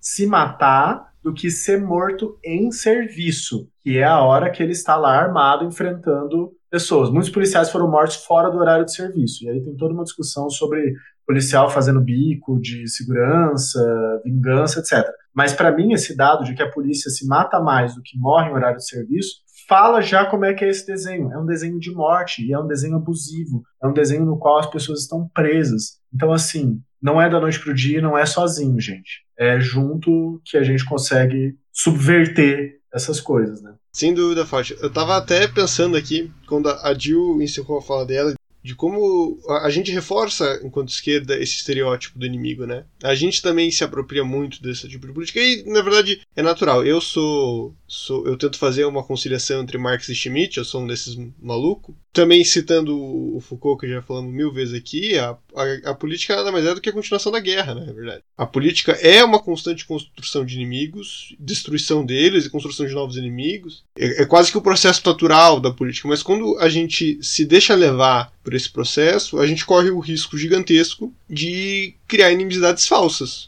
cair na hegemonia do sistema e permitir que os nossos interesses de classe sejam escondidos sob máscaras de outros interesses, né? Eu acho que a questão dos policiais é, é gritante nesse aspecto, sim. Não, não, tem como a gente pensar. Eu, eu, simplesmente não consigo ver argumentação teórica possível em que você vai colocar que um, um policial não é um trabalhador, não, tá, não, não é pertencente da classe operária. Você pode dizer que ele, ele serve o sistema, ele é mais uma engrenagem nessa roda? Até aí, bicho, sabe? Todo mundo, né? É difícil você dizer quem não tá nessa roda. Inclusive quem utiliza de estratégia de fuga, né? Vou, vou construir uma ecovila, vou, vou ser um ermitão na, na, na floresta. Você não, não consegue fugir completamente do, do, do sistema, você não consegue se, se libertar de, dessa engrenagem porque ela é uma engrenagem totalizante, né? Então, enfim, o que eu acho que eu quero, que eu quero dizer é que quando a gente faz essa avaliação da, da polícia como um inimigo, a gente perde a capacidade de senso crítico na situação. A gente perde a nossa capacidade de avaliar a questão pelo viés de classe, né? Eu, eu, fico muito pistola, na verdade, com a galera, abre aspas, do marxismo ortodoxo, fecha aspas, que não é nem marxista porque não segue o, o método do Marx e não é ortodoxo porque foi, é, um, é baseado numa concepção de, de, marxismo que nunca existiu, que é esse marxismo do, dos homens brancos, operários, que se vestem como operários do século XIX e tal que geralmente falam né, perspectiva do, de, de, excluir o policial, né, não, de, de, colocar ele nessa, nessa posição de um maior inimigo que eu preciso lutar e, e, e derrotar e vencer, e como isso ignora uma parcela gigantesca da, da classe e que é uma, uma parcela importantíssima. Né? A gente no, aqui na América Latina pensa muito, tanto com a polícia quanto com os militares, nessa posição de, de opressores naturais. Né? Esquece que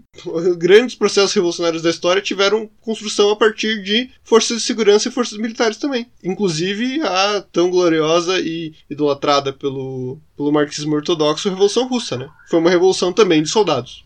Ontem, não teria como não mencionar também, ontem à noite teve o Roda Viva, né, do, do Silvio Almeida, e ele falando, né, como racismo e capital estão completamente entrelaçados, né? Quando a gente fala de colonialidade do poder, né, seguindo aí Aníbal Quirrano, ou desenvolvimentos da colonialidade do gênero, né, com a Maria Lugones, por exemplo, é, a gente está falando de um sistema que é muito maior e muito mais antigo do que a Revolução Industrial ou do que a, a ideia mais atual de Estado, né, de, ou até mais mais atual, né, de, de economia capitalista financiarizada, né? A gente está falando da, da, perpetuação de um modelo de exclusão baseado na ideia de raça, mas que se faz sentir para muito além do óbvio da raça, né? A, quando eu falo da ideia de branquitude, e que a ideia de branquitude ela estrutura o Estado ela estrutura a subjetividade, o pensamento, é para a gente ter essa noção de que o que se está enfrentando não é um grupo de pessoas más. E com isso eu não estou dizendo que não existem pessoas é, absolutamente comprometidas com a violência, mas que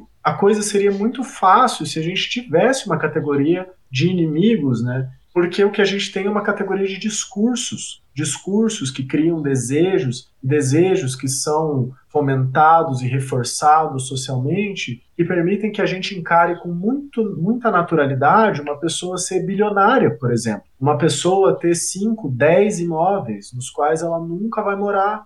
Faz com que a gente encare com naturalidade e até desejo uma perspectiva objetificadora da mulher. Você pegar o grosso da, da pornografia, eu fiz o meu mestrado sobre masculinidades e violência, a relação entre masculinidades e violência. Né? Uma das coisas que eu abordei foi a questão da pornografia. A maior parte da pornografia é uma pornografia de objetificação e violência contra a mulher. Né? Não é uma coisa de, de troca, de, de jeito nenhum. É, é, são as coisas mais grotescas feitas com uma mulher. Como é que pode um sujeito gozar, literalmente, vendo uma violência, gozar num ato do qual o outro não participa, gozar da anulação de outra pessoa. Né? Então, a gente está falando de discursos que estão muito mais profundos e arraigados do que meramente um domínio fantasmagórico de uma classe superior manipuladora. Né? Já faz tempo que caiu essa versão meio bocó do marxismo, que nem é marxismo, é coitado do Marx, aí um filósofo gigantesco reduzido a, a, economista que dá uns pitacos, né? Mas essa versão, né, de que os ricos dominam e colocam a sua ideologia, cara,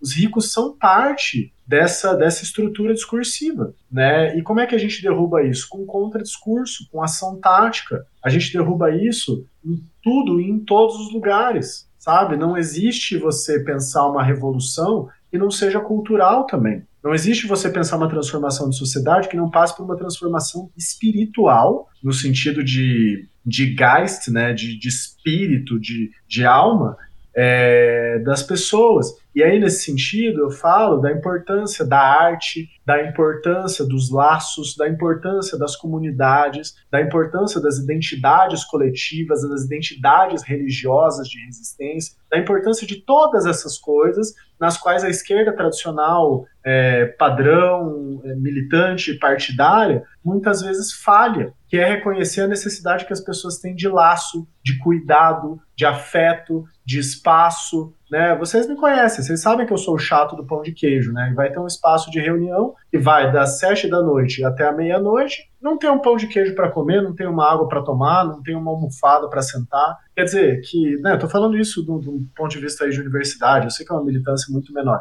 mas eu acho que que o nosso passo de evolução tem a ver também com conseguir fazer propostas políticas que sejam não só desafiadoras para colocar a lógica do herói, porque olha só, da onde que a gente estava falando do lugar da lógica do herói? Pois é, de dentro da polícia. Mas ao invés de colocar essa lógica do herói militante, que vai, que faz, que se desgasta, que morre, que vive na selva e faz guerrilha, vamos botar uma lógica da comunidade nisso. Vamos botar uma lógica de terreiro, por exemplo, ou uma lógica de, sei lá, entende? Mas uma lógica que seja repetitiva, é, repetitiva, eu acho que eu estou sendo repetitivo, talvez foi esse o ato falho, mas uma lógica que seja receptiva a ponto de convidar as pessoas, porque é nisso também que a direita ganha muito. Faz fé, claro, a direita ganha muito também porque é cretina e os argumentos são muito fáceis, né? Mas assim que as pessoas possam se ver nas coisas, se sentir acolhidas. Isso não significa passar pano, isso não significa dizer que ah, as pessoas negras têm que ser menos agressivas quando a gente fala de racismo e tal. Cada um acolhe uma galera, cada um acolhe quem dá conta de acolher, né? E se não dá conta de acolher, sinaliza isso. Mas começar a levar isso a sério, no sentido de, de não se tornar uma arma, de não se tornar um policial dentro da militância da esquerda, mas conseguir despolicializar, né? A galera fala assim, ah, eu tô me policiando. Eu falo assim, pô, você tá derrubando tua porta às quatro da manhã para apreender cinco gramas de, de maconha na sua casa? Enfim, né? Mas, mas, despolicializar a nossa linguagem, despolicializar a nossa, a nossa existência e ver que as vias de resistência são muito maiores, muito mais complexas, muito mais é, profundas do que algum plano aglutinador total. Né? Falei muito, não falei nada, e, e o recado é esse. Cara, eu fico abismado toda vez que eu te ouço, porque você consegue juntar várias coisas que eu tô pensando no, no argumento lógico e, e, é muito isso. Mas eu acho que a gente já está adiantado no, no, tempo aqui, já estamos abordando questões práticas do, do dia a dia, de como nós, enquanto militância de esquerda, podemos tentar mudar alguma coisa na situação. Eu acho que a gente podia ir para o próximo bloco, o que fazer. Eu acho que uma primeira coisa que a gente falou em diversos momentos do episódio, que é importante a gente pensar no que fazer enquanto esquerda, enquanto aí pessoas mobilizadas, é repensar o que a gente entende como polícia e o que a gente quer como polícia. Né? É, talvez que pode inclusive perpassar por não ter nenhuma polícia ou em não ter nenhum direito penal. É, mas antes de, sei lá, eu me coloco nessa posição né, de abolicionista penal, mas em vez de dizer para vocês, ah, é isso, essa é a verdade, aceitem, etc e tal, eu, eu gosto de pensar assim, que nós precisamos repensar todos esses padrões. Uma coisa que me que ficou batendo em vários momentos do episódio para mim foi pensar assim, cara, se a gente se hoje todos os policiais do mundo morressem, tivessem um infarto, nós íamos conseguir construir algum outro aparato de segurança é, que fosse mais humano e talvez mais eficiente também do que esse que existe hoje. Ou talvez a gente não ia construir nenhum aparato de segurança e as coisas não se resolver. Eu não consigo ver nenhuma das coisas acontecendo. Me parece óbvio que nós não temos uma, uma uma relação social possível em que a gente pode, possa não ter nenhum aparato de segurança. E daí a gente pode perguntar muito bem o que é esse aparato de segurança,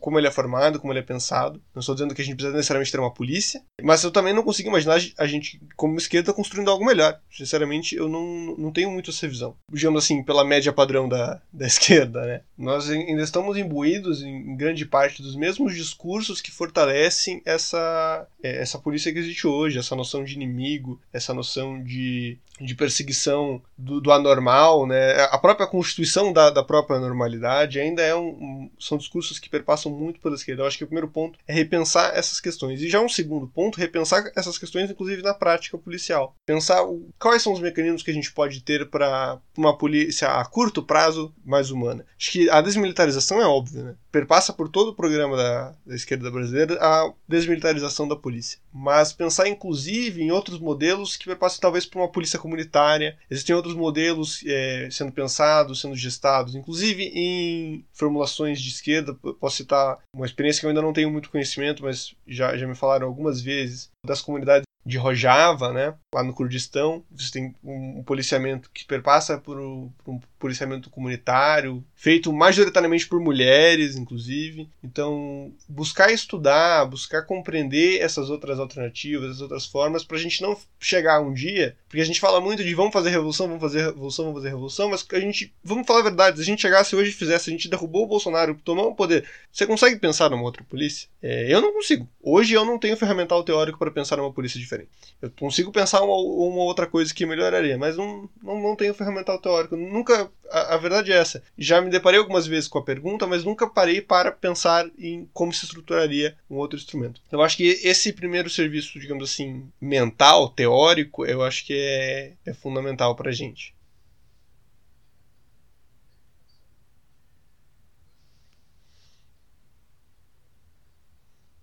Uh, bom, é, emendando nisso que o Ju está falando, é, eu vou deixar aqui. Primeira indicação de dois movimentos, que são movimentos que, principalmente agora, estão com mais algumas mais movimentações online, né? Mas também tem. Também estão puxando atos, estão puxando várias coisas interessantes. São movimentos mais amplos, tá? Não são movimentos necessariamente marxistas, apesar de ter muita gente de esquerda dentro, que é o Desencarcera Brasil e o Rede Negra por Direitos. Dois movimentos bem amplos, estão conseguindo aglutinar muita gente. É, entrando até no debate que a gente trouxe nos últimos dois episódios, se eu não me engano. É, foi o episódio 2 de. Episódio 4 também. Sobre como, hoje em dia, grande parte da mobilização que está funcionando, que de fato está conseguindo é baseada, um, em territorialização, e dois, em redes de apoio contra a opressão estatal, né? É, então, exatamente por essa ideia que me parece tão interessante os dois movimentos. Se você estiver procurando alguma coisa para se formar e também para conseguir militar, são dois movimentos que eu posso indicar. E segundo, agora num ponto mais do que o Ju estava trazendo, eu acho que é muito importante para a gente como esquerda, principalmente como marxistas, também outra coisa que a gente trouxe em episódios anteriores, falando um pouco de programa de transição, a gente precisa de um programa apresentado para a população, para conseguir gerar militância, para conseguir gerar concordância com o nosso programa máximo, né? Que é um programa que agora faz sentido para a materialidade da classe trabalhadora. E isso eu acho que é para os dois lados. Então a gente precisa apresentar. Eu acho que não é à toa, inclusive, o quanto que em, áreas atingidas por milícia, atingida por tráfico, existe um voto na extrema-direita muito forte, né? É, e os poucos políticos de esquerda que conseguem ter, ter acesso são políticos que falam de segurança pública. É a preocupação real do pouco que a classe trabalhadora tem a vida dela, tomar uma bala perdida na cabeça, né? Então, a gente começar a ter uma centralidade do nosso programa de transição à segurança pública é muito importante para quem está sendo atingida pela violência policial, mas também para a gente pôr na centralidade no programa de transição como melhorar a polícia também para os policiais, né? Então, a gente tem uma democracia interna dos órgãos policiais, a gente começar a falar de carreira única, por exemplo. É, hoje em dia, mesmo a nossa polícia, que tem ciclo completo, que é a Polícia Federal, a gente ainda tem separação de papiloscopista, é, escrivão, agente, perito, delegado. Então você sempre vai ter o delegado, que inclusive é alguém que pode não ter tido experiência nenhuma, pode ser só alguém precisa de três anos mínima experiência jurídica, né? Que conta até cursinho jurídico conta. Vai ser sempre que vai estar tá mandando a corporação. Sempre vão ser as, as carreiras que vão é, tá dando as cartas da corporação. A mesma coisa na Polícia Militar. Sempre os oficiais, que inclusive é o cargo que demanda ensino superior, vão ser quem vai estar dando as cartas da corporação e não existe uma democracia interna que permita os policiais da base, que geralmente são quem não tem ensino superior, geralmente são os mais pobres, os pretos, que estão na corporação, a ascenderem aos cargos de direção e conseguir fazer é, uma política mais de base para a polícia. Então a gente ter no nosso, no nosso programa de transição ciclo completo da polícia, carreira única, melhores salários, investimento em equipamentos de inteligência. É todo um, um, um programa mesmo, completo para a gente melhorar a polícia, melhor para os policiais e também para ela ser menos violenta a partir de, um, de uma democratização dos próprios órgãos, né? Isso tudo junto com a desmilitarização, obviamente, que me parece que é o, o ponto central, né? Inclusive, é, acho que é muito difícil de pensar num, num ciclo completo ou numa carreira única sem pensar em desmilitarização.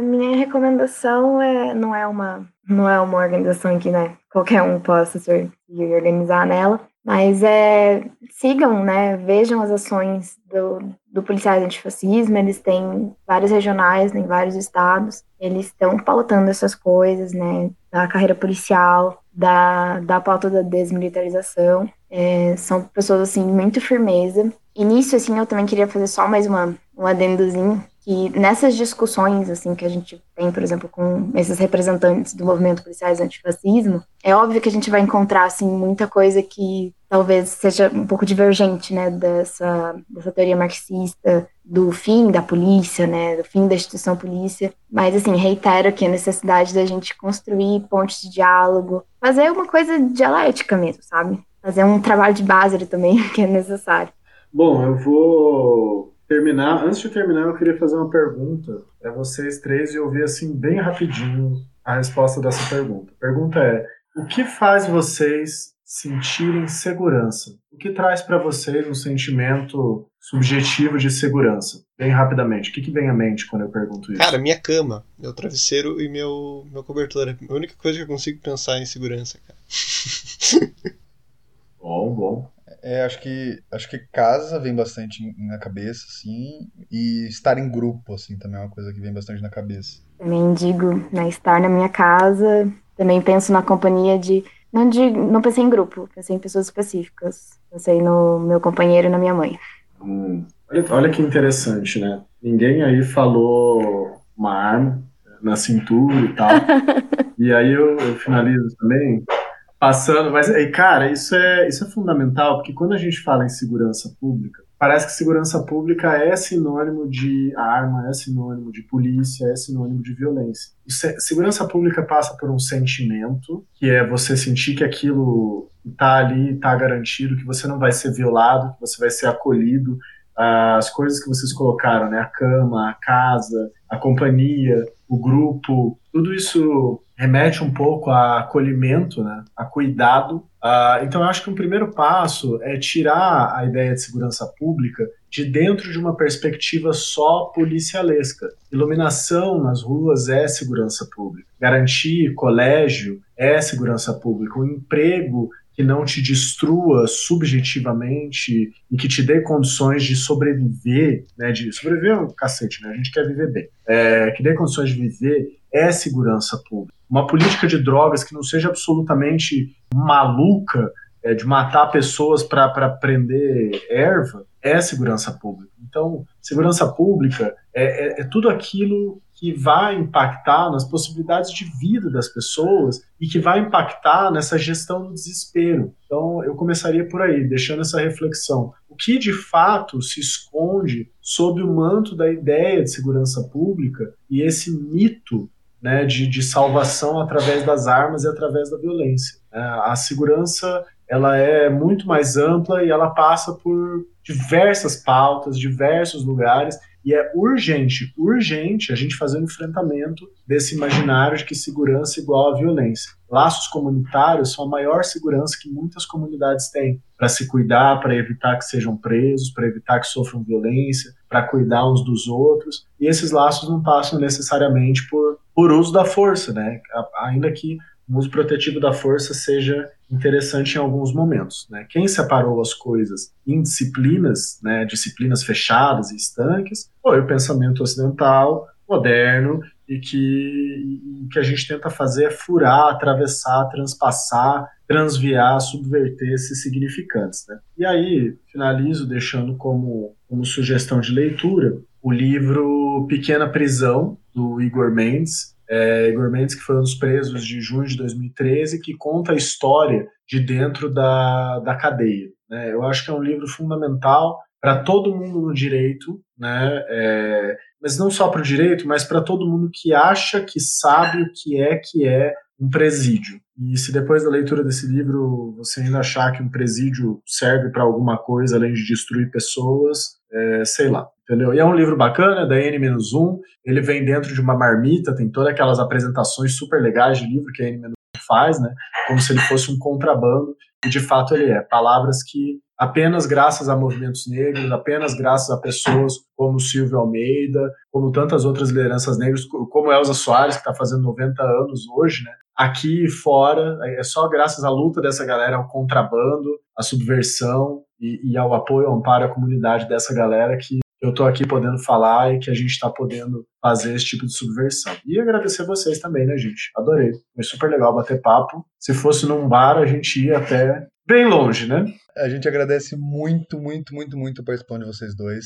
É, agora, inclusive, é, é eu sei que já deu encerramento, mas aproveitar para vocês dois agora se despedirem, né? Depois a gente ainda vai ter as conexões, mas a gente se despede antes. Então, pedir para vocês agora um espaço de vocês, falam o que vocês quiserem, divulguem também alguma coisa que vocês queiram divulgar, rede social, o que vocês estão fazendo, qualquer coisa que queiram divulgar. Sinta-se completamente à vontade agora, é despedir de vocês, por favor. É, eu queria agradecer muito o convite de vocês, a confiança de me chamar para falar um pouquinho no episódio de hoje. Tenho dois pedidos a fazer, dois recadinhos finais, assim. Primeiro, gente, se vocês estão ouvindo isso e vocês não são organizados ainda politicamente, organizem-se, tá? Porque a gente é, é, aquela velha ladainha, gente. A gente não faz as coisas sozinho e com certeza a gente não vai conseguir fazer revolução, a gente não vai conseguir alcançar reformas estruturais se a gente não tiver organizado, se a gente não tiver uma estratégia de atuação. Então, pesquisem, tem tantas organizações de esquerda por aí. Sério, olha, dá uma lida, pesquisa na internet, veja qual se adequa melhor ao seu posicionamento ideológico e organize-se. Pelo amor de Deus, organize-se. Segundo recado que tá aí, que não tem muito a ver com o, com o tema do episódio, mas como, como o tempo urge, dia 1 de julho vai ter greve dos entregadores de aplicativos de comida. Então, vamos apoiar essa luta, vamos avaliar negativamente os aplicativos, porque eles não são empreendedores de si mesmos, eles só são trabalhadores muito precarizados.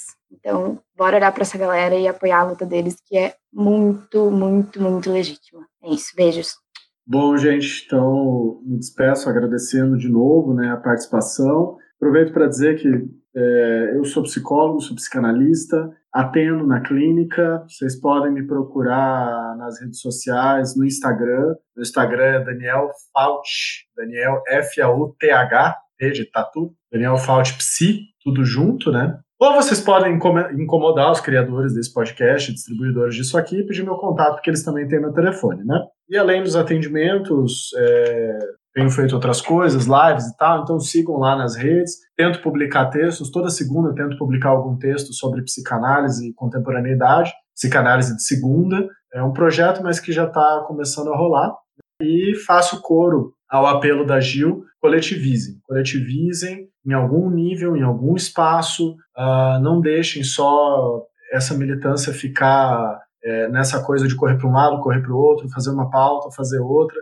Mesmo pessoas muito autônomas como Michel Foucault se organizavam, se somavam à luta, seja a luta antimanicomial, luta é, anticarcerária e tal. Então, estar junto é importante para poder sonhar junto, porque, terminando citando um cara que não é lá um grande progressista, que é Raul Seixas, é, o sonho que se sonha só é só um sonho que se sonha, mas sonho que se sonha junto se torna realidade. Que horror, é isso, gente. Eu encerro aqui porque é daqui pra baixo. É, bom, depois dessa, eu não tenho muito, muito recurso, a não ser dizer tchau, né? Porque de fato a gente chegou no Raul, pior do que isso, dá pra ficar, dá pra ficar muito, então vamos embora. Desculpa aí, galera. É isso aí, agradecer de novo muito os convidados é, por aguentarem aí essas longas horas de gravação. É, agora a gente vai para conexões e lembrando, não importa quantas placas estiverem para a direita, a esquerda é sempre o caminho certo. Um beijo. Uhum, beijo. Você poderá fazer as seguintes conexões. Bom, gente, minha primeira recomendação é do livro Estarão as Prisões Obsoletas, da Angela Davis. Que é um livro que ele meio que aborda tudo isso que a gente tá falando, falou durante o episódio. E Angela Davis, para quem ainda não leu nada dela, é um bom livro introdutório, é um livro que aborda muitas questões de fundo da política do que ela apresenta. Também é bem fácil de ler, a Angela escreve muito bem, então essa é a minha primeira indicação. A minha segunda indicação vai ser é, sobre a manifestação escrita no primeiro Congresso Policiais Antifascismo, que é basicamente uh, uma, uma síntese do primeiro congresso deles, né, que fala bastante principalmente dessa noção do policial como trabalhador, e não como herói, ou como bandido, ou como qualquer outra coisa, né, mas sim como trabalhador da segurança pública, e eu acho que é bem importante pra gente ter isso na cabeça. E a minha terceira recomendação é de uma música, que vai ser o encerramento desse episódio, que é a música do Garotos Podres, que inclusive é uma banda que recomendo muito conhecerem. É, e o nome é Repressão Policial, Instrumento do Capital. Bom, minha primeira recomendação, então, eu vou repetir uh, o livro Pequena Prisão, do Igor Mendes, que eu acho que é um livro. Ele é jornalístico, ele é direto, né? ele é franco, e ao mesmo tempo ele é muito potente em termos teóricos de amarrar vários temas aí ligados à, à prisionalização. Tirar um pouco da prisão enquanto fim da história, né? Então, é sempre ou viveram felizes para sempre ou o bandido foi preso, quando não foi morto. E não, a prisão é o meio, o começo e o fim de muitas histórias. Eu recomendo, então, primeiro Pequena Prisão do Igor Mendes. A minha segunda indicação é o livro Políticas de Inimizade, do Aquile Mbembe, eu acredito que ele esteja traduzido para o português, sim. Tenho quase certeza que ele está traduzido para o português. Políticas de inimizade. Se não for esse, necropolítica, né, gente? Mas o Aquile Mbembe é um pensador atual absolutamente necessário. Terceira conexão seria o livro é, Racismo Estrutural, do Silvio Almeida, da coleção Feminismos Plurais, da Jamila Ribeiro, né? Um livro bacana para ver as diversas dimensões do racismo, né? Que foi o que o Silvio falou bastante ontem. Recomendo junto Roda Viva, né? Que foi ao ar ontem, dia 22 de junho, para entender quão profundamente vai o racismo. E por fim, eu recomendo o último trabalho do Eduardo Eduardo Tadeu, né, do Facção, que se chama Cemitério dos Vivos, né, que é, enfim, tem várias músicas, tem uma música chamada ABC do Feminicídio, tem outra música que é O Cemitério dos Vivos, né, aqueles que já nascem mortos, e para mim devia ser, vale, vale por três horas de aula de criminologia, até porque o álbum tem lá suas 24 músicas, então tem algumas horas ali dentro, mas é tipo de coisa de sentar, ouvir, sentir e pensar. Essas são minhas conexões. Puxando um pouco a sardinha para o lado da, da criminologia, tudo, porque a gente nem chegou a entrar muito no, no tema do abolicionismo, né, dessas, coi dessas, dessas coisas, dessas questões. É, minha primeira recomendação vai ser o livro A Questão Criminal, do Zaffaroni, e é um compilado, assim, de textos que ele publicou num jornal, assim, e ele é, ele é bem tranquilo, assim, para quem não é acadêmico, para quem não, não é da área, ele uma linguagem mais, mais simples, né, como tudo deveria ser. Minha segunda indicação é mais para fazer uma provocação, para quem é de esquerda e ainda resiste muito a pensar em minimalismo penal, em abolicionismo penal, que é a Esquerda Punitiva, da Maria Lúcia Caram. E minha terceira recomendação, só vou reiterar o que eu já falei no, durante o episódio, que é ler os textos do Martel, Martel Del Colle, no Justificando, sobre a experiência dele na Polícia Militar.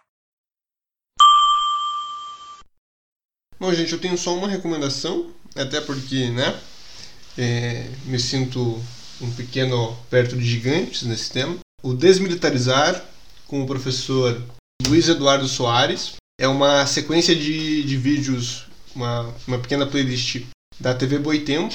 Tem no YouTube, gratuito, são quatro videozinhos. É, o primeiro é um teaser e os outros três têm uns 20, 30 minutos. E é tipo assim, o mínimo do mínimo do mínimo do mínimo que você precisa saber sobre desmilitarização da polícia e sobre violência policial em geral. Alimentadores da região.